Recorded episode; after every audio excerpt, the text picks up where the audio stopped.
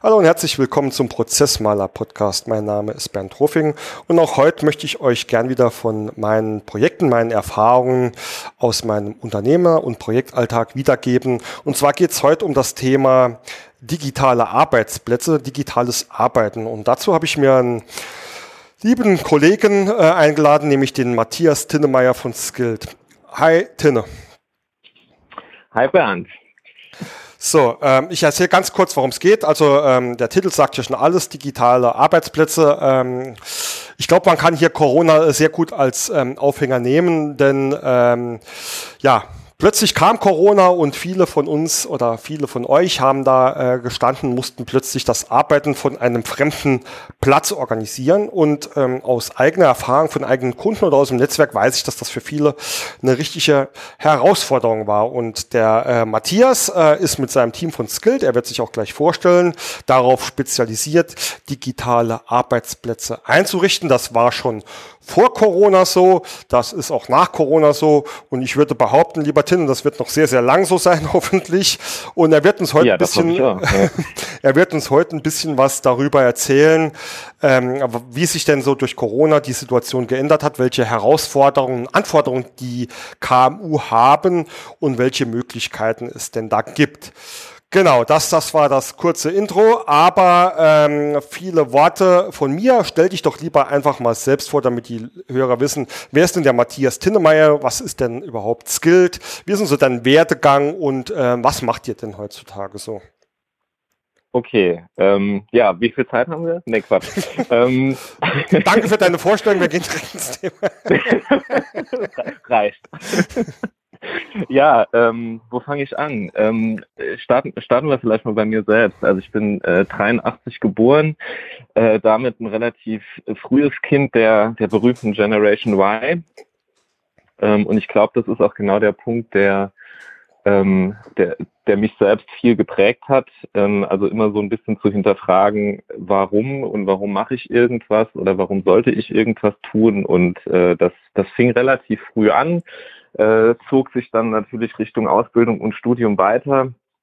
Nicht immer äh, zur Freude meiner Eltern, dass ich so klassische Dinge hinterfragt habe, ähm, was dann dazu geführt hat, dass ich relativ früh gegründet habe.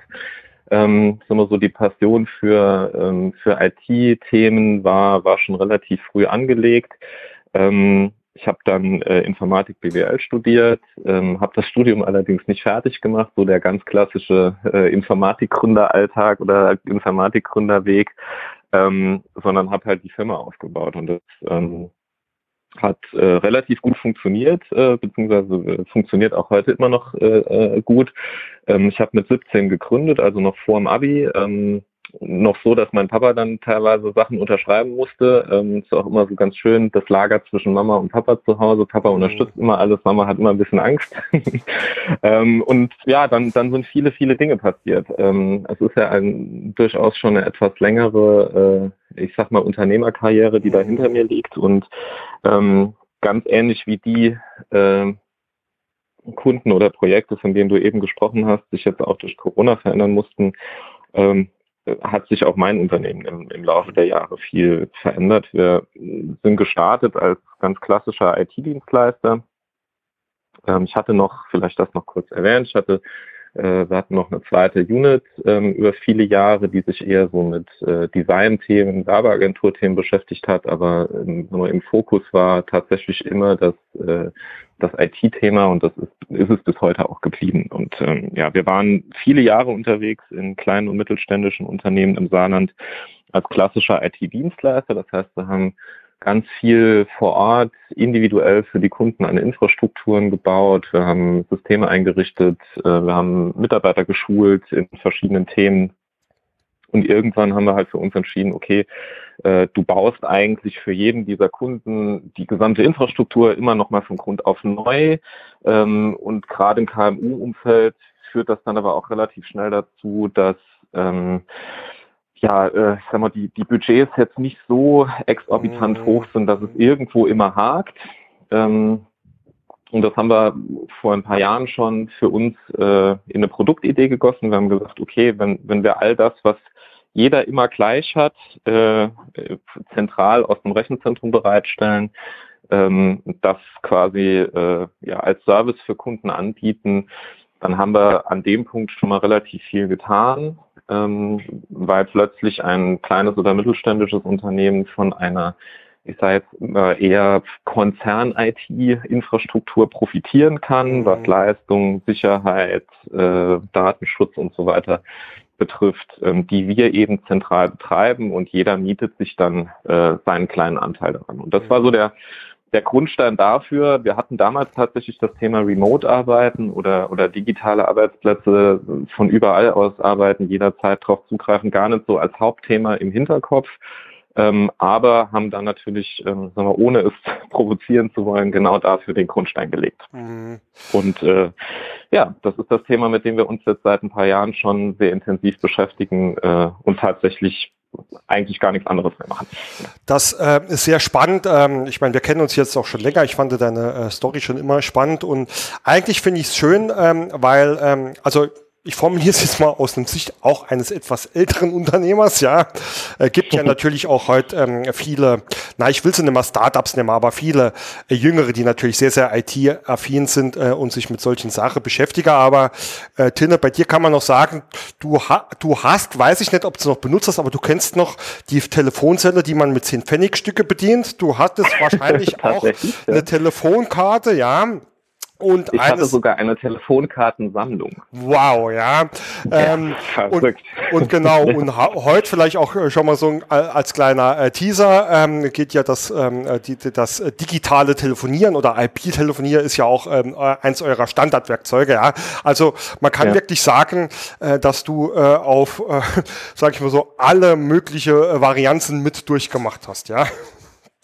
Das ist wohl korrekt, genau. Und äh, das sind aber auch Themen, die äh, ja, die, die, die, die auch viele Learnings beinhalten. Mhm. Ähm, ich sag mal, wir, wir sind natürlich als Unternehmen, äh, auch als KMU, ähm, ich sag mal, an, an den eigenen Anforderungen äh, gewachsen und konnten natürlich auch aus unserem eigenen Beritt äh, uns überlegen, mhm. was könnte denn auch für die anderen passen. Ne? Also insofern hat das alles Leistungen und Produkte, die wir heute anbieten, mit Sicherheit beeinflusst, ganz klar. Finde ich jetzt, und das ist jetzt äh, auch außerhalb des Themas, finde ich halt auch sehr spannend, weil, ähm, äh, wie du jetzt auch erzählt hast, ihr, ähm, für euch hat immer ein bestimmter Nutzen im Vordergrund gestellt, den ihr euren Kunden bieten wollt. Und wenn sich halt Technik, Technologie etc. alles verändert, dann muss, ähm, dann muss ich halt auch mein Geschäft entsprechend drauf anpassen, ja. Ähm, deswegen finde ich das ähm, schon mal super. Ähm, Matthias, ähm, lass uns mal gucken. Ich habe ähm, in, in, in dem Skript oder in dem Teaser äh, ja den, den ersten Punkt so quasi ähm, tituliert formuliert als Blitzlicht das Arbeiten vor und nach Corona. Ich meine, ich habe natürlich in meine Projekte da auch ganz eigene Erfahrungen gesammelt, aber erzähl doch mal, wie siehst du das ähm, aus, äh, aus deiner Unternehmenssicht, aus deiner äh, Projekt- oder ähm, auch Dienstleistersicht? Ähm, was ist da passiert letztes Jahr? Ähm, Nehmen nehm jetzt mal den 13. Äh, März, äh, an dem der erste Lockdown verkündet worden ist. Hm. Was passiert? Gute Frage.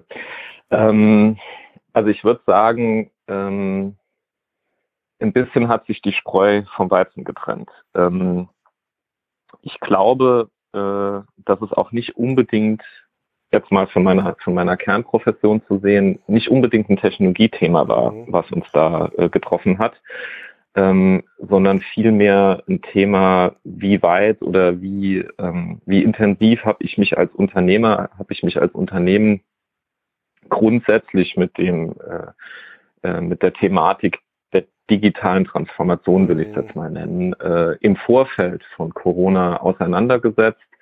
Ähm, war das ein Thema für mich? Habe ich da gewisse Grundsteine gelegt? Wie weit war ich auf diesem Weg? Ähm, oder habe ich eben noch gar nichts gemacht? Mhm. Ähm, und wenn ich da von digitaler Transformation spreche, ähm, fallen mir im Prinzip immer drei Grundsäulen ein. Also das eine ist, dass ich ganz, ganz fest daran glaube, dass ähm, jetzt nicht nur durch Corona, das, das war mit Sicherheit eine Art Beschleuniger, der uns das allen sehr, sehr klar gemacht hat, aber grundsätzlich waren äh, wir als Gesellschaft mit Sicherheit auch vorher schon genau auf diesem Weg, dass ich als Unternehmen auf jeden Fall eine, wenn nicht sehr viele Komponenten in meiner, in meiner Wertschöpfungskette brauche, die irgendeine Art von Digitalisierung oder digitaler Transformation durchlaufen. Mhm. Also irgendwas muss ich in Zukunft äh, digital transformiert anbieten. Ähm, also ein Großteil meiner Wertschöpfung ähm, muss, muss auf diesem Wege passieren.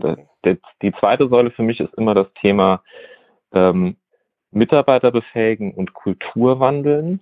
Ähm, mhm. Damit meine ich, dass ich jetzt nicht einfach von oben herab sagen kann, so, wir digitalisieren jetzt mal alles schön äh, und wir sind total agil und ab übermorgen können wir uns aussuchen, arbeiten wir zu Hause oder wo auch immer oder kommen wir überhaupt noch in die Firma äh, und wie machen wir das alles, sondern ähm, ich muss die Leute mitholen. Das ist ein, äh, neudeutsch gesagt, das ist ein riesen Change-Projekt. Also äh, durch digitale Transformation ändern sich ganz, ganz viele Themen in meiner Unternehmenskultur. Äh, wie gehe ich mit Mitarbeitern um? Habe ich überhaupt Mitarbeiter, die, die das können und mhm, wollen? Äh, die muss ich irgendwo abholen, die muss ich mitnehmen.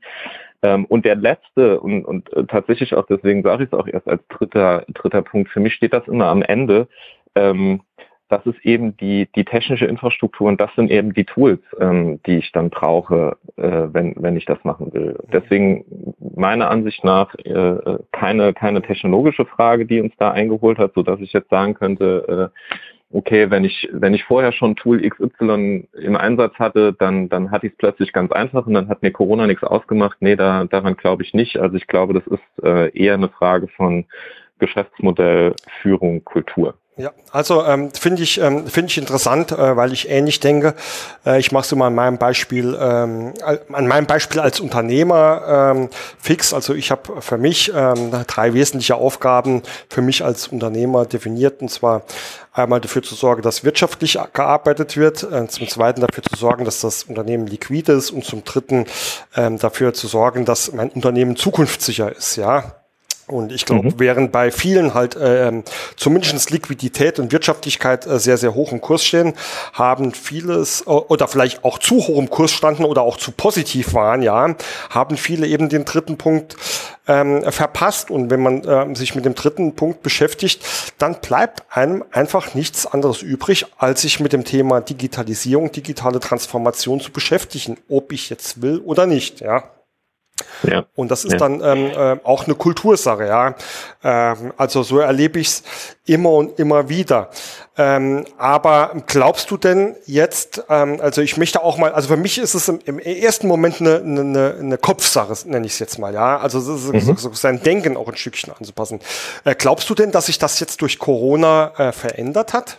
Oder auch mhm. äh, mittel- oder langfristig verändern wird? Oder ist das, ähm, ich sage jetzt mal so ähm, ganz äh, provokant, ist, äh, ist vieles, was da jetzt äh, die letzten eineinhalb Jahre passiert ist, eher so eine Panikreaktion? Äh, muss ich schnell machen, aber irgendwann wird ja nochmal alles gut.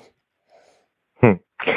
Ähm, ich glaube, auch da sind es immer beide Seiten der Medaille. Ne? Ich habe eben gesagt, die Spreu hat sich so ein bisschen vom Weizen getrennt. Also wir, ähm, wir sehen da aus unseren Kundenprojekten oder Anfragen ähm, tatsächlich beides. Also wir sehen so ein bisschen äh, die Panik äh, einerseits, äh, jetzt quasi festzustellen, äh, ach Mist, ich habe quasi die letzten x Jahre was verpasst äh, äh, und das muss ich jetzt ganz, ganz schnell nachholen ähm, was meiner Ansicht nach nicht funktioniert, eben weil es, es kein rein technologisches Thema ist. Also es ist jetzt auch nicht mit Geld zu erschlagen. Ich kann jetzt nicht sagen, ich investiere jetzt äh, plötzlich Summe X, die vielleicht in, in Corona-Zeiten sowieso ähm, äh, gar nicht vorhanden war, weil ich das Geld für andere Themen gebraucht habe und äh, investiere jetzt schnell und, und dann wird das schon. Ähm, die, ähm, also das, da, da sehen wir relativ viel, die quasi so für sich festgestellt haben, okay, äh, Panik auf der einen Seite, ähm, was, was müssen wir tun? Ähm, und, und dann sehen wir aber auch genauso, dass es relativ viele ähm, jetzt auch aus meinem persönlichen Unternehmernetzwerk gibt, die im Prinzip einfach nur darauf warten, dass es vorbei ist und dass wir genauso weitermachen können wie vorher. Ähm, das ist so die eine Gruppe. Ne? Ähm, die anderen die sehen das tatsächlich als Chance. Also ich würde gerne behaupten können, dass das die Mehrheit der Leute ist, die ich kenne. Dem ist jetzt zumindest aus meinen äh, ja, Erfahrungen aus, aus verschiedenen Unternehmernetzwerken ist das nicht der Fall. Ähm, also ich habe deutlich mehr Leute kennengelernt, die äh, auf der Panik oder auf der Resignationsseite stehen äh, und die im Prinzip nur darauf warten, nochmal in alten Strukturen zu können. Wobei man dem natürlich attestieren darf, ähm, es hat ja funktioniert. Mhm. Ja? Also das ist ja genau das, was du eben gesagt hattest. Ähm, ich sag mal, einen gewissen Wohlstand oder eine gewisse Entwicklung auch des Unternehmens habe ich eben genau deshalb erreicht, weil ich so gemacht habe. Ähm, ob ich dabei vielleicht, ich würde sagen, genau wie du, sehr sicher den, den kompletten Part der Zukunftsperspektive nicht äh, vor Augen habe, äh, ja, ganz klar. Ähm, die Frage ist dann natürlich, wenn jetzt kein Corona gekommen wäre, ähm, hätten wir dann vielleicht über fünf, über zehn, über 15, über 20 Jahre gesprochen. Ne? Also wie, wie lange hätte ich das denn noch so weitermachen können? Das kann am Ende wahrscheinlich niemand sagen. Und das ist mit Sicherheit auch das, was genau die, diese Leute bewegt. Ähm, Nochmal zur anderen Gruppe, also ich sag mal so ein bisschen die Krise als Chance sehen. Ähm, relativ wenige. Ähm, würde ich behaupten. Hm. Schade, aber, aber das, das ist so mein, mein Learning. Ja. Sehe seh ich tatsächlich ähnlich und äh, ich finde es auch ähm, wichtig, ähm, was du da angesprochen hast, äh, dass das kein technisches oder technologisches Thema ist. Also äh, Server gibt es schon seit Jahrzehnten, ja. Ähm, was sich entwickelt hat, dass es natürlich ähm, äh, leichter zugänglich sind, ja, oder andere Möglichkeiten gibt. Ich weiß jetzt nicht, äh, wie lange es Dropbox oder OneDrive schon gibt oder solche Lösungen, ja. Ähm, aber mhm. ähm, ist es ja nicht so, dass das jetzt durch Corona ähm, erfunden worden ist, ja. Bei mir finde ich es immer ganz, genau. ähm, mhm. ganz interessant ähm, in unserer Kundegruppe oder die Anfragen, die mich erreichen, ist es halt das Microsoft Teams, ja. Ja. Dass da plötzlich, dass das da plötzlich jetzt, na, oh, wir müssen da äh, digital zusammenarbeiten, ja. Ähm, und ähm, mich hat's immer gewundert, weil Teams gibt's glaube ich, schon seit drei, vier Jahren und so, so lange äh, nutze ich das mit meinem Team tatsächlich schon. Ähm, da gab's noch, da gab's noch nicht mal die Funktion ähm, äh, des, des, des, des Videomeetings, ja, der Videokonferenz, ja, ja. Ähm, weil es eigentlich um die Zusammenarbeit ging, ja. Und das wird jetzt plötzlich hochgespielt und ähm, für viele Leute, die da kommen, oh, da gibt's ja Teams, äh, super, dass es jetzt mittlerweile sowas gibt. Dann es gibt's schon ewig sowas, ja. Und ich kann mir vorstellen, das ist ja äh, bei, also vorher hieß es also es gibt ja immer noch Microsoft Yammer, das war so, so, so ein Vor, Vorgängerprodukt. Ja, ähm, ja. Ähm, Slack gibt's glaube ich, auch schon eine Ecke länger als Teams. Das war ja immer so ein Yammer-Konkurrent. Also das ist ja dann eigentlich ja, ähnlich wie bei dir, dass die Leute plötzlich riese Auge im Auge machen, was es da Tolles gibt. Und eigentlich ist es ja schon ein alter Hut, ne? Ja, äh, bin ich komplett bei dir. Also ähm, sag mal, die, die Werkzeuge, die sind schon lange da. Ähm, vielleicht nicht, ähm, nicht so schick und nicht so einfach zu bedienen. Ähm, da haben natürlich auch die großen Hersteller, wenn du hast jetzt ja unter anderem Microsoft angesprochen, die haben natürlich mit extremem Ressourcenaufwand, muss man auch wirklich sagen, mhm. äh, in den letzten Monaten, ähm, ich sag mal, Lösungen weiterentwickelt oder in Anführungszeichen so ein bisschen aus dem Boden gestampft, äh, Ökosysteme geschaffen, in denen sie verschiedene Tools, die es schon länger, äh, länger am Markt gibt, miteinander kombiniert haben. Ähm, also die haben, die haben natürlich da auch extrem investiert. Ähm, vielleicht auch so ein bisschen auf dem, ja, auf der Corona-Welle mitschwimmend, äh, mit Sicherheit auch das, das Thema Marketing ein bisschen äh, äh weiter geschürt. Äh, damit das in der öffentlichen Wahrnehmung da nochmal genau das ist, was du gerade beschrieben hast. Aber äh, faktisch ist es tatsächlich so. Also äh, ob das jetzt früher Teams hieß oder anders, sei mal dahingestellt, aber äh, Vorläufer dessen, ähm, so dass ich wirklich online kollaborativ arbeiten kann, ähm, gibt es schon ewig. Mhm. Ja, äh, das ist richtig. Und äh, nur wenn ich heute ein Teams habe, da heißt das auch nicht, dass ich das richtig nutzen kann, wie, weil wie bei jedem Werkzeug äh, hat es, äh, ist es für be bestimmte Sachen hat es einen Verwendungszweck und für andere nicht. Aber das ist jetzt ein anderes Thema. Ja? Das ist ja nicht, das ist ja nicht ähm, Thema der heutigen Zeit. Ähm, ich würde jetzt einfach mal, äh, wie gewohnt, aus unserem Leitfaden ein bisschen ausbrechen ähm, und würde ich jetzt einfach mal ähm, fragen, jetzt haben wir so ein bisschen über die, ja, die Entwicklung oder auch äh, das Anpassen de, des Denkens oder ähm, Corona gesprochen. Ähm, Tinne, erzähl doch mal eigentlich, äh, erzähl doch mal unseren Hörern und Hörerinnen, wie denn für dich persönlich oder auch aus deiner ähm, äh, Erfahrung ein perfekter digitaler Arbeitsplatz aussehen kann. Ich weiß, perfekt ist natürlich auch immer individuell auf das, was der Kunde hat oder braucht, aber vielleicht einfach mal nur als Beispiel. Der perfekte digitale Arbeitsplatz, das ist Punkt eins, der kommt natürlich von uns. Das ist ganz klar. Selbstverständlich, das ähm, haben die Hörer aber wahrscheinlich auch schon angenommen.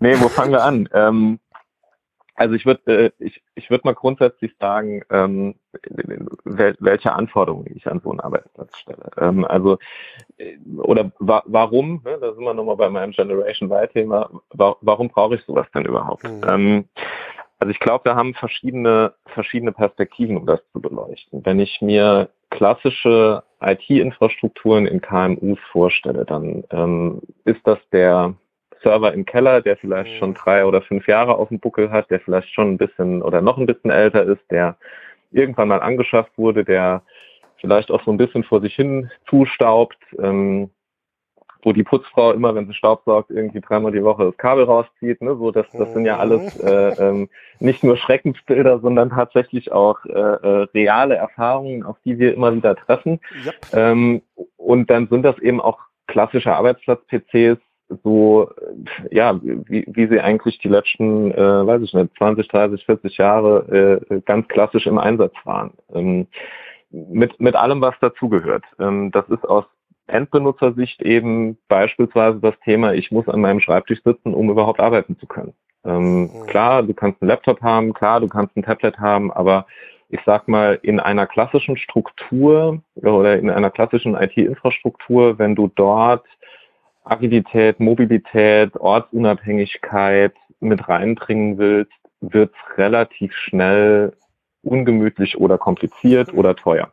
Ähm, ähm, das sind dann so typische Themen wie, ich wähle mich per VPN-Tunnel ins Büro ein. So, ähm, das, das funktioniert irgendwie und das ist auch einigermaßen sicher, wenn es ordentlich gemacht wird. Aber ähm, tatsächlich hast du dann am Ende des Tages ja vielleicht doch nochmal nur die Hälfte der Ressourcen zur Verfügung, wenn du außerhalb des Büros arbeitest, die du eigentlich bräuchtest. Es ist langsam, es stürzt vielleicht ständig ab und ähm, ja, also es ist unterm Strich für den, für den Endbenutzer nicht die gleiche Erfahrung, mhm. wie wenn er an seinem Schreibtisch in seiner gewohnten und ich sag mal ansonsten täglich genutzten Arbeitsumgebung sitzt. Also ich kenne vielleicht. Das ist jetzt mal wenn ich da ja, mal ganz ne, kurz Frage, dazwischen, also ich kenne ja, ähm, tatsächlich kann ich, tatsächlicherweise kann ich behaupten, das müsste 2007, 2008 gewesen sein, als ich noch im Konzern angestellt war, äh, für unsere Abteilung Homeoffice eingeführt habe. Und ich mhm. weiß noch, ich, ich ärgere mich jetzt noch drüber, wenn ich nur an dieses kleine, kleine Ding da äh, denke, wo die Zahlen auftauchen, wo man sich diesen Tunnel aufbauen muss, etc. Ähm, ja, ja. Also, Full Teufel, ja, und das, Full Teufel sage ich dann. Äh, ja, entweder das oder ich sag mal, da, da wart ihr aber zumindestens, also ich vermute, du meinst so einen kleinen äh, äh Key-Generator, der dir so ein Einmalpasswort genau, generiert hat. Ja. Ähm, da, da wart ihr halt auch schon, was zumindest das Thema Sicherheit betrifft, relativ weit. Mhm. Also das, äh, das ist schon eine, eine Stufe, die fehlt in den aller, allermeisten kleinen oder mittleren mhm. Unternehmen. Äh, ähm, das heißt also, deswegen habe ich gesagt, äh, solche VPN-Netzwerke oder VPN-Tunnel sind dann am Ende des Tages auch nur bedingt sicher. Mhm. Ähm, mhm. was halt auch immer noch mal dazu kommt, ist, wenn du über solche Strukturen arbeitest, dann arbeitest du ja am Ende des Tages mit den Daten, die du verarbeitest, trotzdem noch auf deinem Endgerät. Das heißt also, sagen wir mal, du sitzt jetzt zu Hause im Büro, hast dort vielleicht einen Laptop, der wählt sich per VPN ähm, ins Unternehmen ein, ähm, und du willst eine Excel-Datei bearbeiten. Mhm. Dann hast du vielleicht, wenn es gut läuft, hast du Zugriff auf diese Excel-Datei ähm, und dann wir, machst du einen Doppelklick, dein Excel geht auf, ähm, was dazu führt, dass diese Datei letzten Endes auf deinen mhm. Laptop runtergeladen wird. Ja. Ähm, das geht mal schneller, mal langsamer, je nachdem, wie groß die Datei oder wie gut deine Internetverbindung ist. Ähm, de facto hast du aber diese Datei lokal bei dir. So, ähm, und damit entstehen weitere Risiken oder, oder Probleme. Ähm, also es ist natürlich auch notwendig, dass die Datei, wenn du sie fertig bearbeitet hast, mal nochmal zurück ins Unternehmen wandert. Ähm, wenn das nicht der Fall ist, hast du vielleicht eine Version von vorgestern bei dir auf der Festplatte, das, jemand anderes von zu Hause das, äh, das, arbeitet nochmal drei Tage weiter. Ne? Das so, hat man früher regelmäßig erlebt. Regelmäßig war ja, das ein Problem, genau, tatsächlich, ja. ja. Ja, und, und du sagst früher und für viele ist das aber tatsächlich noch Realität. Mhm. Also ähm, sehr, sehr viele Unternehmen arbeiten noch genau auf diesem Level. Und ähm, klar, dann, dann gibt es solche Themen, du hast eben Dropbox angesprochen, das ist jetzt datenschutzrechtlich äh, ja, gut, das, äh, äh, ein, ein wenig bedenklich, insofern, äh, aber, aber das, das, ist zumindest... Das erste, das erste, ähm, ja. äh, ähm, äh, das erste ähm, Produkt, an das ich mich jetzt bewusst erinnern kann, ja. Die, die zumindest mal die Art und Weise, mhm. wie man mit Dateien umgehen kann, ähm, ich sag mal, so ein bisschen salonfähig gemacht haben. Genau, und genau. tatsächlich im privaten Umfeld, glaube ich, äh, äh, gibt es wenige Leute, die noch nie eine Dropbox benutzt ja, haben. Ähm, und deswegen ist das ist so ein bisschen wie Tempo für Taschentücher. Ja, ähm, genau. Wenn irgendjemand, wenn irgendjemand meint, so zu arbeiten, dann sagt er meistens Dropbox. Äh, also insofern äh, auf jeden Fall ein gutes, gutes äh, Werkzeug, um den Leuten so ein Bild in den Kopf zu, zu pflanzen. Und klar, das ist eine Weiterentwicklung. Ähm, das sorgt nämlich zum Beispiel dafür, dass du zumindest mal, um auf Dateien oder auf Dateibasis zu arbeiten, eben äh, keinen VPN-Tunnel brauchst in der Regel. Ähm, es hat aber auch zum Nachteil, dass diese Daten eben nicht mehr im Unternehmen liegen mhm. äh, und damit auch nicht mehr in der Infrastruktur, die du als Unternehmen äh, unter Kontrolle hast, sondern die liegen halt irgendwo äh, in der berühmten Public Cloud. Also Public Cloud meint, äh, unterm Strich ist es irgendwo weltweit verteilt, wenn du Glück hast, noch europaweit verteilt. Mhm. Ähm, und du weißt aber nicht so wirklich wo. Ähm, und es ist ein Service, den neben dir noch ganz, ganz, ganz viele andere benutzen. Wie, ähm, auch hier ja. eine Frage an dich. Ähm, also ich habe immer das Gefühl, das ist so eine so eine Schwarz-Weiß-Welt. Ähm, äh, den einen ist es sprichwörtlich scheißegal, wo ihre Daten liegen oder was damit passiert, und die anderen ähm, mache da ähm, vielleicht auch ein bisschen mehr ähm, Getöns drum als sein müsste. Wie ist denn da dein, äh, deine Erfahrung? Gibt es dann einen vernünftigen ähm, ja, Graubereich?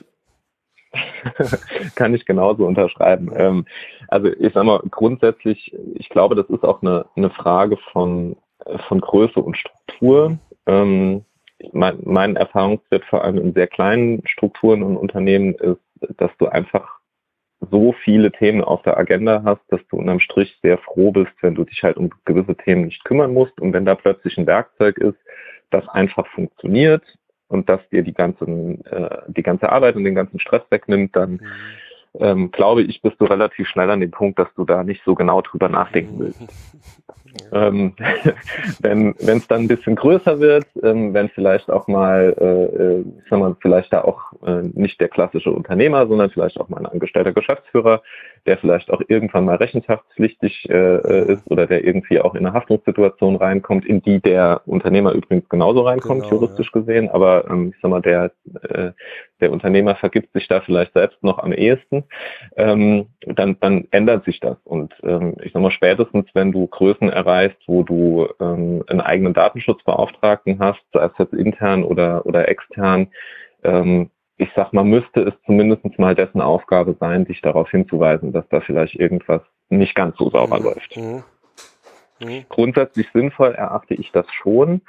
Ähm, ich sag mal, jetzt kann man über das ganze Datenschutzthema, äh, ähm, davon kann man jetzt im Prinzip halten, was man möchte, aber dass es zumindest mal äh, in den Grundzügen dazu ausgelegt ist, ähm, dich als Unternehmen für spezielle mhm. sicherheitsrelevante oder, oder datenschutzrelevante Themen zu sensibilisieren, dafür finde ich es ein gutes Werkzeug. Mhm. Und äh, wenn das dann dazu führt, dass du vielleicht nicht Dropbox benutzt, sondern ähm, ein, eines der anderen Produkte, die es am Markt gibt, die vielleicht da ein paar Dinge besser machen, die vielleicht auch dazu führen, dass du zwar so eine Möglichkeit wie bei Dropbox hast, so zu arbeiten, die Daten aber vielleicht am Ende des Tages äh, doch in deinem eigenen Unternehmen oder in einem dir bekannten Rechenzentrum landen, ähm, dann, äh, dann ist es ja schon mal gut.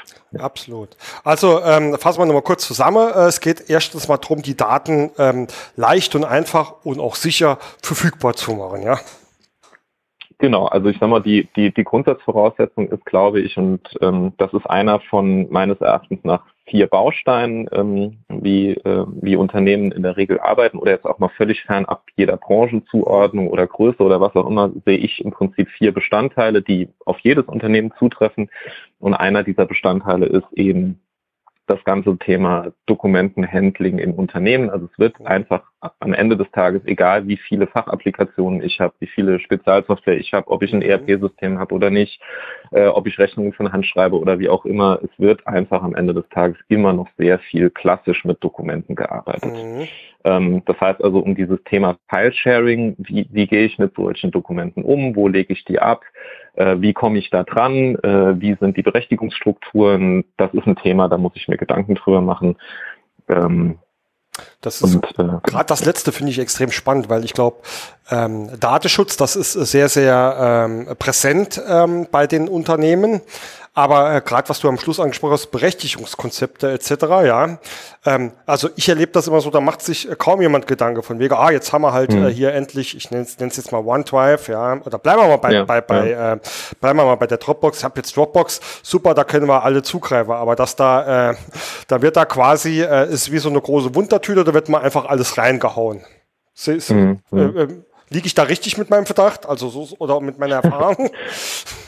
Ja, ähm, was, was vielleicht aber auch, also ist glaube ich auch leicht erklärbar. Also wenn du, wenn du mal überlegst, ähm, mal, Speicherplatz ist halt immer günstiger geworden die letzten Jahre, ähm, zumindest mal was der Speicherplatz ähm, oder was, was den Speicherplatz betrifft, den du in deinem eigenen Unternehmen mhm. hast. Ähm, je nachdem, wie sicher das in einem Rechenzentrum oder in der Cloud äh, abgelegt werden soll, ist Speicher durchaus noch ein Kostenthema.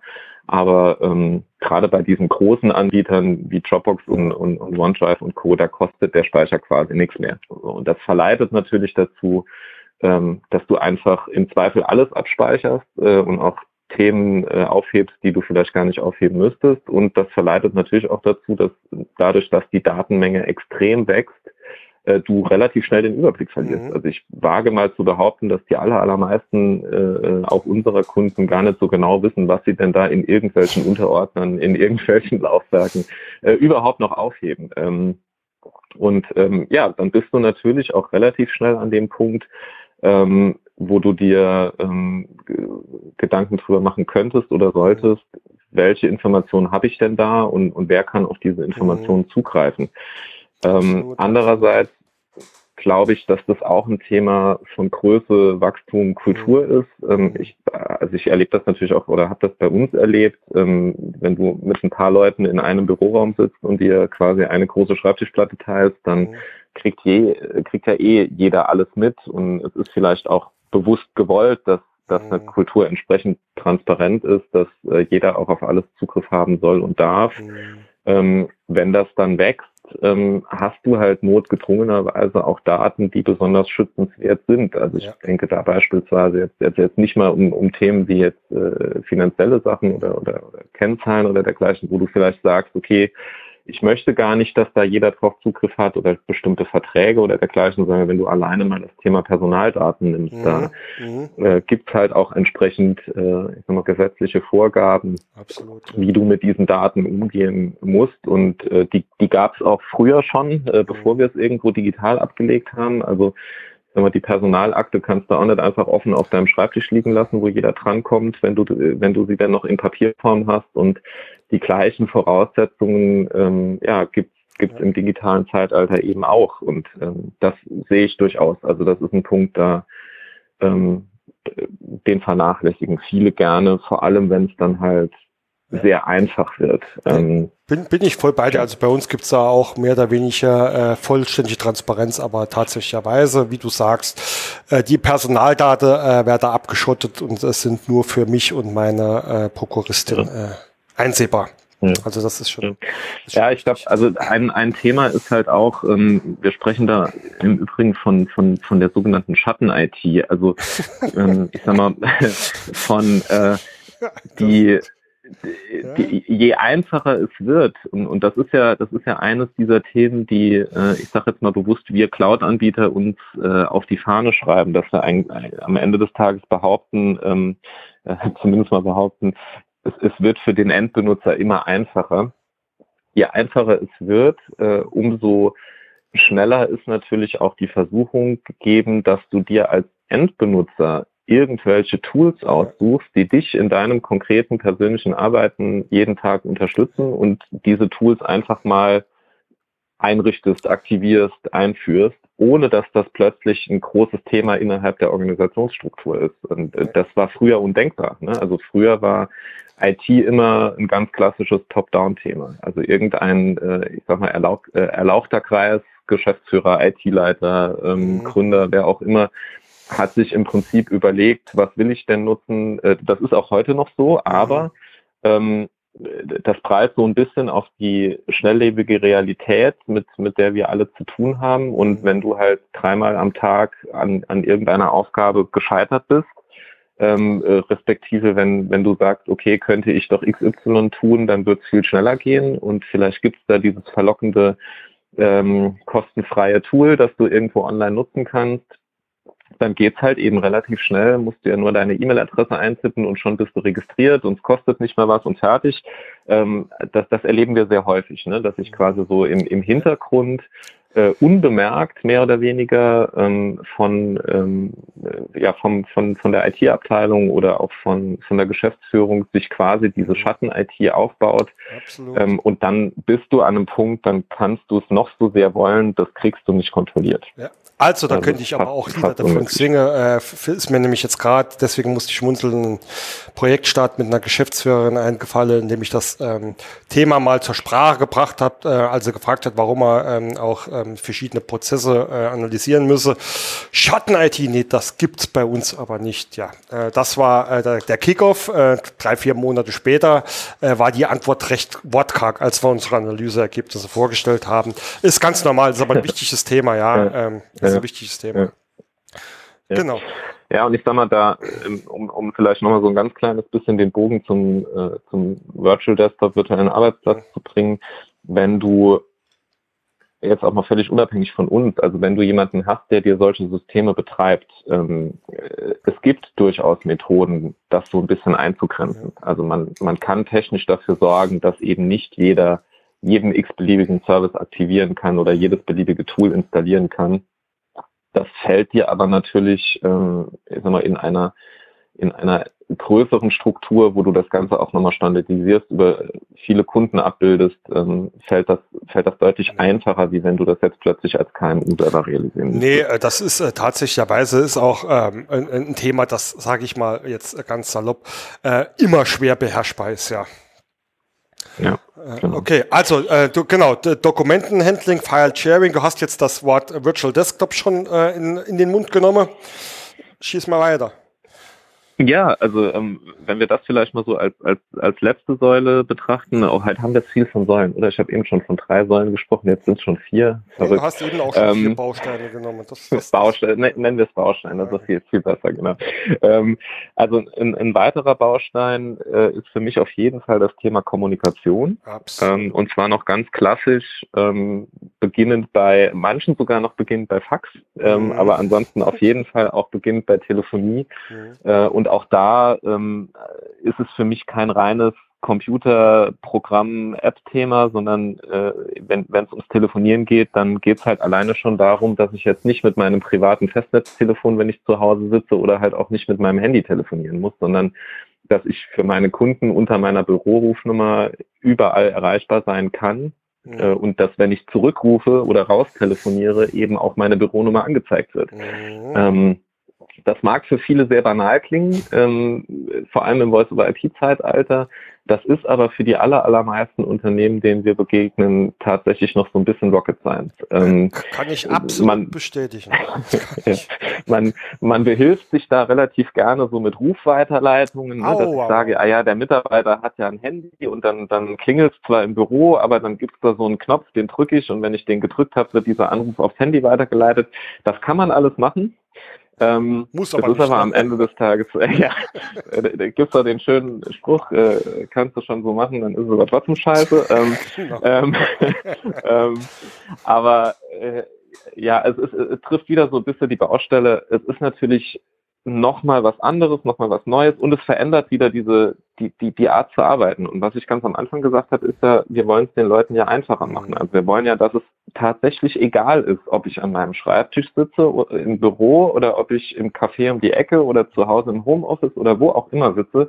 Ich möchte am Ende des Tages die nach, also wenn es irgendwie geht, die identische Arbeitsumgebung vorfinden. Und das trifft eben auch den gesamten Punkt äh, der Kommunikation. Und da, ähm, da höre ich schon wieder die, äh, die äh, Stimmen vor mir, äh, die, äh, sag ich mal, und das ist jetzt nicht bös gemeint, äh, hauptsächlich aus Unwissenheit raussortieren, aber ich will doch nicht den ganzen Tag daheim erreichbar sein, dass die mich abends noch acht Uhr anrufe. Da mhm. gibt es ja auch genügend Möglichkeiten, dass äh, die Rufweiterleitung zum Beispiel nur während der regulären Arbeitszeit eingestellt ist. Zum Beispiel, ja. ja. Ähm, wobei, ich sag mal, wenn du ähm, beispielsweise jetzt ähm, von deinem Smartphone aus über die Telefonanlage des Büros äh, mhm. telefonierst, dann, dann hast du klassischerweise auch eine Smartphone-App äh, dafür. Ähm, und auch da kannst du äh, jederzeit einstellen, will ich, dass das überhaupt klingelt. Ähm, du hast auch in der Regel immer die Möglichkeit zu sagen, äh, du kannst differenzieren, ist das jetzt ein privater Anruf auf deiner Handynummer oder klingelt da jetzt in Anführungszeichen gerade der Firmenanschluss. Äh, und im allereinfachsten Fall, wenn du die App schließt, ähm, ist es quasi so, als hättest du dein Telefonkabel rausgezogen oder den Hörer auf die Seite gelegt, äh, mal so in alten Bildern zu sprechen, dann ähm, das ist natürlich überhaupt kein Problem. Nee, absolut, aber ähm, ich finde das Beispiel halt wirklich schön, ähm, weil es mir unlängst auch bei einem Kunden noch ähm, begegnet ist und das ist halt das, was ich halt auch glaube. Also äh, man, man, die viele vermuten, was geht und was nicht geht, beziehungsweise mal äh, andersrum formuliert, die haben wenig Vorstellungskraft was überhaupt alles möglich ist, oder ich äh, bringe es mal noch ins Maximum, dass so ziemlich alles möglich ist, was man gerne machen möchte mit den, heut, mit den heut, heutigen Tools und Werkzeugen. Ja, also das, das ist es definitiv. Also ich glaube, wenn du, äh, egal was du machen willst, du wirst in der Regel nicht an den technischen Möglichkeiten scheitern. Genau. Das, ähm, das, das ist auch gerade für KMU ähm, in der Regel kein, also nicht mehr unbedingt, das war es früher in klassischen IT-Infrastrukturen oder ist es heute dort immer noch, also alles, was du ähm, äh, bei dir im Unternehmen realisierst, ist das natürlich oft auch noch eine, eine Budget- oder Investitionsfrage, ähm, eben weil immer dann, wenn Infrastrukturen für dich gebaut werden, und das ist eben immer dann der Fall, wenn du quasi vor Ort in deinem Unternehmen aufbauen und betreiben lässt, äh, egal ob du das mit eigenem, mit einer eigenen IT-Mannschaft oder einem eigenen äh, IT-Menschen oder eben mit, äh, mit, mit externen Dienstleistern machen lässt. Das ist quasi von null auf für dich gebaut und ich sag mal damit natürlich auch irgendwo davon abhängig, wie viel Budget äh, kannst du einerseits in Hardware, Software-Lizenzen, äh, aber vor allem halt auch in die Manpower investieren. Und natürlich, da, da gibt es relativ viele Schranken und Barrieren. Wenn du das Ganze ähm, ja, als virtuellen Arbeitsplatz betrachtest, dann ist es in aller Regel so, dass ja schon viel da ist, auf dem aufgebaut wird. Mhm. Also ganz klassisch bei uns, wenn jetzt ein neuer Kunde dazukommt, wir, wir fangen da nicht an, irgendwie Server zu kaufen und, und irgendwie Software zu installieren. Das ist alles schon da. Ne? Also es ist im Prinzip genauso, wie du es von Dropbox kennst. Äh, du tippst in Anführungszeichen, sage ich mal, deine E-Mail-Adresse ein und zwei Minuten später hast du deine, äh, deine Dropbox-Festplatte konfiguriert. Ähm, in ähnlicher Art und Weise ist das bei uns auch so. Mhm. Also du, wir, wir halten Infrastruktur vor, wir haben ganz viel automatisiert, wir haben ganz viel vorbereitet und damit sparen wir natürlich ähm, vor allem bei der Einrichtung der Systeme ähm, sparen wir massiv Geld. Mhm. Äh, und das können wir dann äh, entweder gar nicht ausgeben, beziehungsweise der Kunde kann es gar nicht ausgeben, kann einfach das nutzen, was schon da ist. Mhm. Oder wir starten halt mit einem entsprechenden Budget vom Kunden auf einer Ebene, äh, dass wir dann am Ende des Tages wirklich was bewegen können, weil ähm, ja durch die ganzen Synergieeffekte, die gehoben werden, äh, halt wirklich ein, ein, ein Thema rauskommt, was dem Kunden wirklich weiterhilft. Und er fängt nicht wieder zum zehnten Mal an, seinen, äh, was weiß ich, File-Server einzurichten oder seinen Druckserver einrichten zu lassen oder sonst was. Finde ich auch extrem spannend und wichtig, weil es eigentlich so ziemlich genau ins äh, gleiche Horn bläst, äh, dass viele noch eine falsche, äh, oder ich möchte jetzt nicht immer falsch sagen, vielleicht äh, keine aktuelle Vorstellung davon haben, was das überhaupt bedeutet. Also äh, ich habe mit Leuten gesprochen, die waren da jetzt irgendwie der Ansicht, dass sie daheim den Mitarbeitern in, ihr, in ihrem Zuhause noch quasi auch eine komplette Infrastruktur aufbauen müsse etc. Ja, mhm. und das ist halt mhm. eben nicht der Fall. Ja. Oder ja. zumindest in große Teile nicht der Fall. Ich meine, es gibt immer mal irgendwie Ausnahme, ja. Äh, oder äh, ich sag's jetzt mal so, wenn ich jetzt, äh, ich hat, ich habe einen Kunde, äh, die, die machen halt ähm, CAD-Zeichnungen etc., ja, da wird halt schon extrem viel Rechenleistung gebraucht, ja. Da mag es ja mal sein, dass es notwendig ist, dem Kerl daheim ein paar ordentliche Desktop-Rechner hinzustellen, ja, oder, oder sonst irgendwie was, ja. Selbst da ähm, gibt es Lösungen. Ja, also wir Sicherheit sage ich ja nur, Ausnahmen gibt es vielleicht. Ja. Genau. Ähm, also äh, ich sag mal, wenn, wenn du das Thema konstant äh, oder, oder konsequent beleuchtest, ähm, ist das natürlich ein Punkt, äh, Multimedia-Anwendungen, mhm. CAD-Konstruktion, ähm, auch so Sachen wie Photoshop, ne, Marketingabteilungen.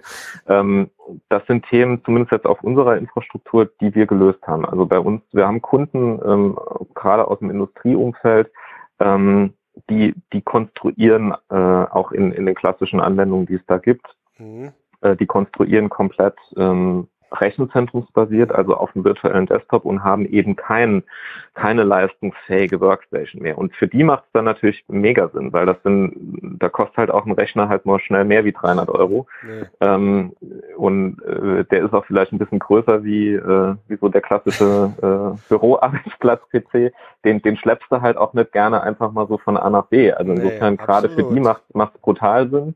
Ähm, und ähm, ich sag mal, wenn, wenn du dann in diese Konstruktionsthemen reingehst, ähm, ich sag mal, wenn du das für dich selbst machst, ähm, dann ist so das Thema Sicherheit dieser Konstruktionsdaten ist mit Sicherheit auch schon wichtig. Ähm, mhm. Aber spätestens, wenn du es als Auftragnehmer beispielsweise auch für größere machst, mal so ein kleiner Wink in Richtung Automobilbranche. Ne? Also wenn du da irgendwie so als, äh, als, als Auftragnehmer eines großen Automobilkonzerns in die Konstruktion reingehst, dann wird da halt ja, ja nee, nee. wird da halt auch ein IT-Sicherheitslevel erf erforderlich, dass du sagen, ja. relativ schnell nicht selbst abbilden kannst. Nee. Und, und, da macht es total Sinn. Ne? Da, Weil, bin ich, da bin ich auch voll bei da, aber ähm, das, das führt mich jetzt gerade zu, zu, zu, so einer Frage äh, oder auch zu einem Thema, äh, was ähm, ich formuliere es jetzt mal so, eigentlich keine Pflicht in dem Sinne, weil ich es nicht unbedingt brauche, um arbeiten zu können, aber für mich ähm, eine Pflicht im Sinn von äh, den Mitarbeiter, Mitarbeiterinnen das Arbeiten komfortabel zu machen. Also ähm, ich mhm. mache es auch in einem konkreten Beispiel. Äh, wir haben, glaube ich, hier alle äh, 13 oder 14 Zoll ähm, ähm, Laptops. Ja, wenn ich jetzt acht Stunden und das wochenlang immer vor so einem äh, 13 oder 14 Zoll äh, sitzen muss, ja, ja. dann mag ja. das für verschiedene Anwendungen gut funktionieren, aber am Ende des Tages ist es doch kein vernünftiges Arbeiten. Das heißt, ich spreche jetzt mal aus Arbeitgebersicht, da kann ich doch den äh, Leuten einen großen Monitor, da von mir aus noch zwei und eine ordentliche Dockingstation dahinstellen, da bin ich, was weiß ich, 500.000 Euro los, äh, habe aber dafür, äh, brauche ich keine Angst zu haben, dass mir hier äh, die Mitarbeiterinnen demnächst mit äh, rechteckigen Auge zurückkommen.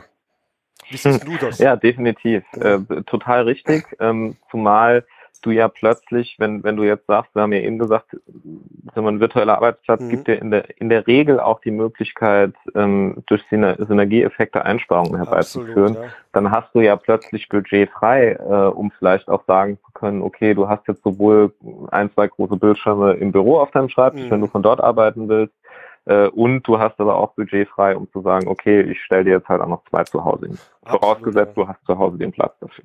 Absolut. Äh, das finde ich, also wie gesagt, so, so Bildschirme sind für mich äh, wirklich ein, äh, ein Pflichtprogramm. Ich persönlich ähm, finde es auch cool, wenn, äh, wenn man daheim noch eine Dockingstation hat, weil ähm, mittlerweile sind ja die Laptops alle sehr, sehr klein, haben ja so viele Anschlüsse, ja. Ich persönlich ja. weiß man ja, ich bin ja so ein bisschen Effizienzgetriebe, ja, und ich kann doch jetzt nicht jeden Tag da 30 Sekunden vergeuden, um mir hier alles richtig anzuschließen. Ja. Ja, total richtig. ähm, Zumal, ähm, ich sag mal, wenn, wenn du es wirklich in letzter Konsequenz betrachtest, ähm, dann haben, also das bei vielen unserer Kunden ist es auch tatsächlich heute schon so, die haben nicht mal mehr Laptops, ähm, sondern es gibt sogenannte Thin Clients, also ja. das sind quasi so Mini-Rechner, Mini mhm. ähm, die, die haben weder Intelligenz noch sonst was, also die können auch gar nicht viel anders äh, äh, viel anderes machen, als die Verbindung jetzt beispielsweise zum Rechenzentrum wie uns herzustellen. Mhm. Äh, die haben die Aufgabe, im Prinzip das Bildschirmbild auf deinen Bildschirm zu zaubern und die Tastatur- und Mauseingabe ins Rechenzentrum zurückzuschicken. Mehr, mehr machen die Dinger nicht. Und die sind halt super klein, die, die klemmst du irgendwie hinter den, hinter den Bildschirm. Mhm. Manchmal ist es sogar in den Bildschirm schon integriert, sodass du wirklich nur noch Stromkabel anstecken und fertig. Ähm, und, und dann fängt halt an Spaß zu machen. Ne? Sehr, dass du halt sehr, sagst, sehr okay, der, der Mitarbeiter hat gar keinen Stress mehr. Ne? Sehr, sehr geil, ja. Äh, oder ein anderes Beispiel, wo ich äh, immer äh, nur noch mit den Köpfen schüttel, ja, da sind sie jetzt endlich mal bereit, äh, Videokonferenzen zu machen, ja, oder machen wir mal noch virtuelle äh, Telefonkonferenzen oder sonst was, ja. Da sitzen sie hier und jetzt ähm, will ich jetzt kein äh, Produkt ähm, äh, oder Anbieter hier schlecht machen, aber da sitzen sie hier mit den 15 Euro ähm, äh, Kopfhörern von was weiß ich aus dem ja, aus dem ja. Action-Lader oder sonst was, ja.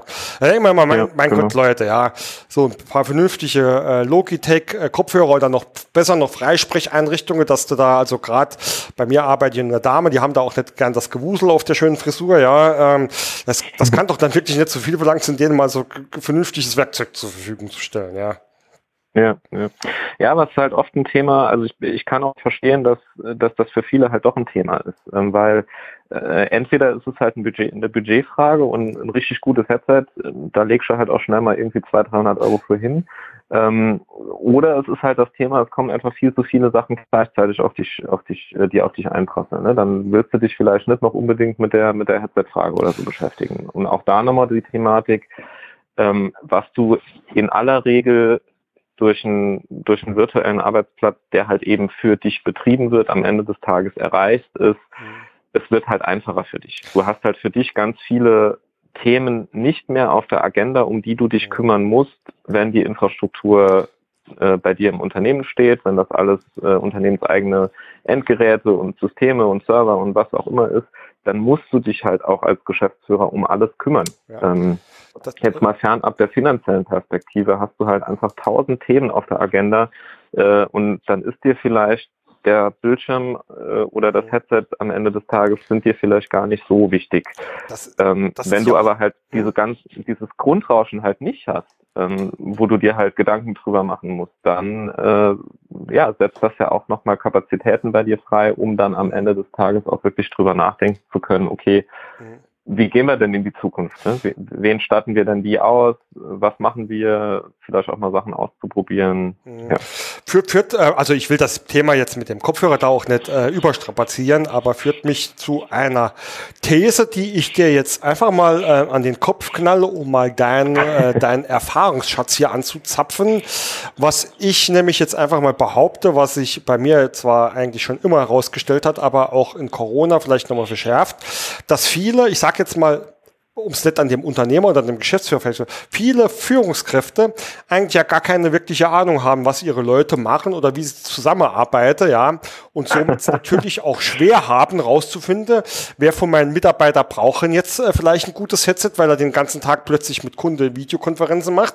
Wer macht denn dann ja, die Rechnung ja. und hat gar keinen Kundekontakt, beziehungsweise wer, äh, sind wir vielleicht auch wieder bei Berechtigung, wer muss denn in Teams zusammenarbeiten, wer muss denn wie was man, also ich formuliere es jetzt ähm, äh, scharf, fand ich teilweise eine Katastrophe, was ich da erlebt habe. Äh, und da äh, ist ähm, bei mir immer nur wieder eins wieder gespiegelt worden. Die äh, Ahnungslosigkeit äh, ähm, führt zu einem blinden Aktionismus. Äh, over to you.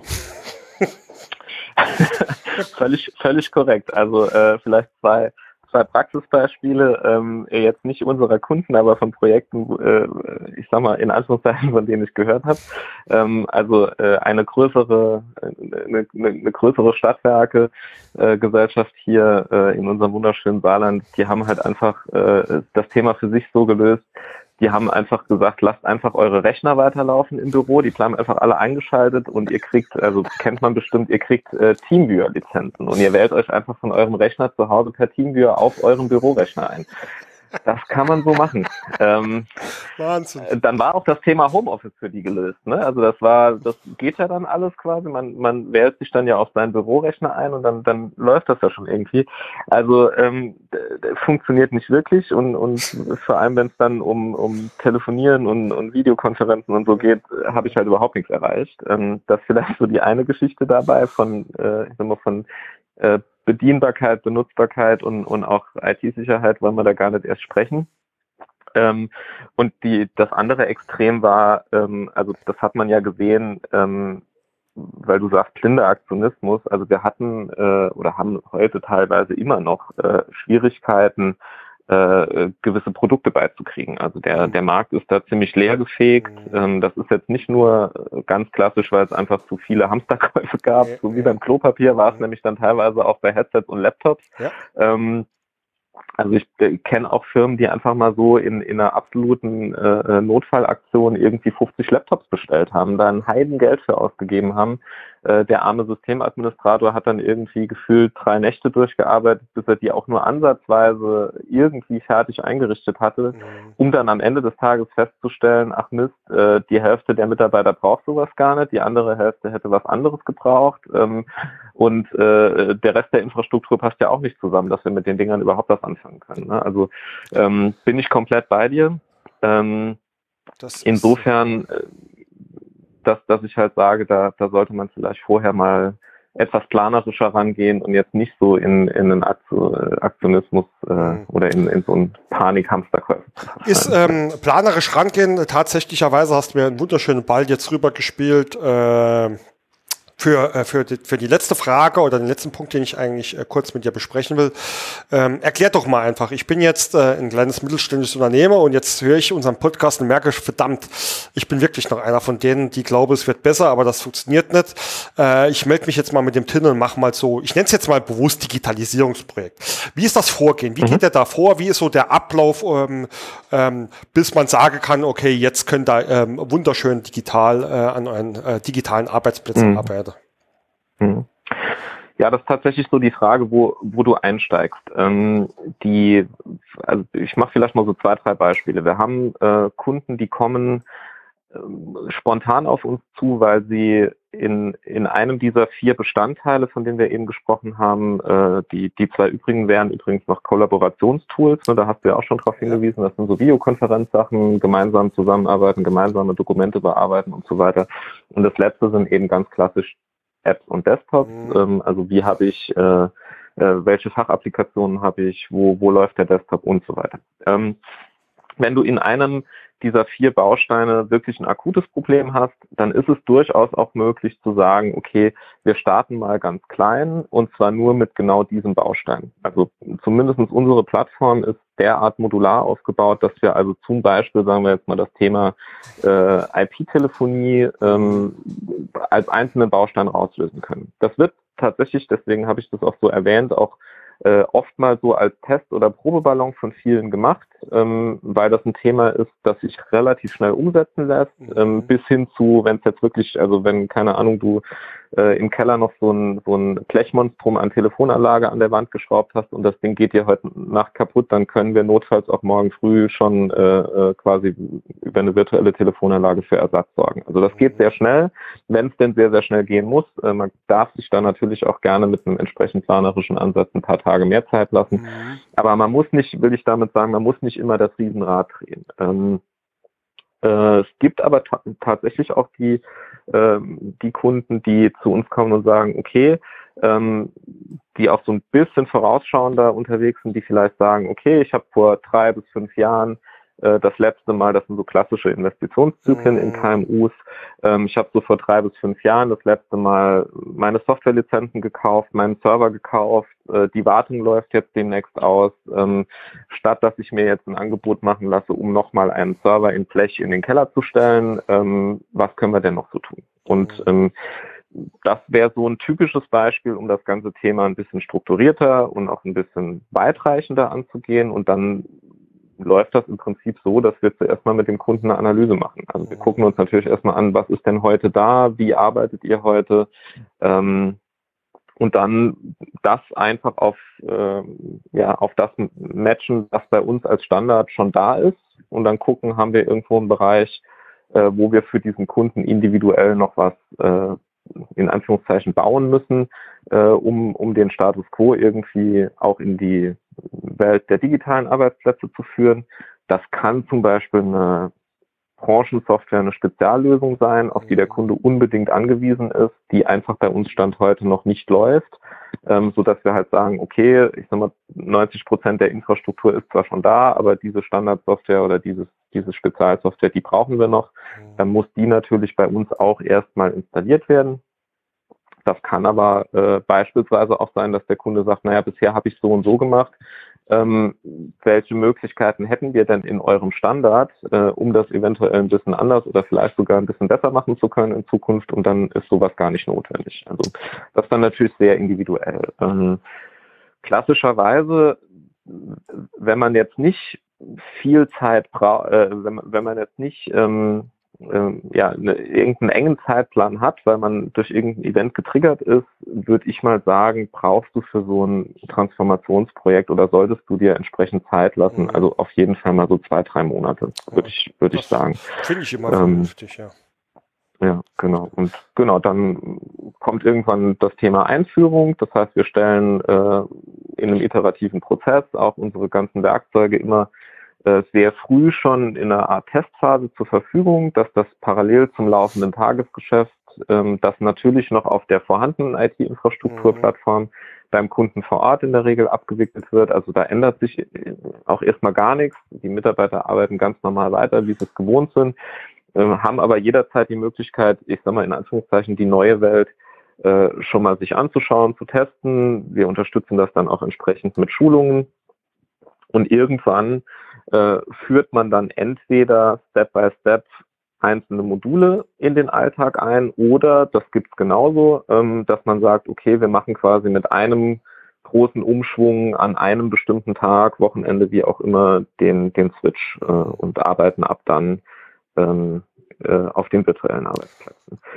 Ziel ist es, wenn das irgendwie geht, ähm, das ist nicht immer der Fall, aber sehr, sehr oft ist es so, ich sag mal, für den Endanwender den gesamten Prozess des Umstiegs auf den virtuellen Arbeitsplatz so einfach und bequem und ich sag mal bewusst unaufgeregt und unauffällig wie irgendwie möglich zu gestalten. Also das Ziel müsste es sein, zu sagen, okay, der kommt, geht freitags in den Feierabend, kommt montags ins Büro und im Zweifel hat er nicht mal wirklich gemerkt, dass sich da im Hintergrund irgendwas verändert hat.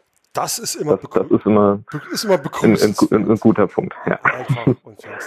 ja das gelingt äh, nicht immer, äh, ne, aber, aber oft, oft schon. Man sollte es zumindest versuchen, ja.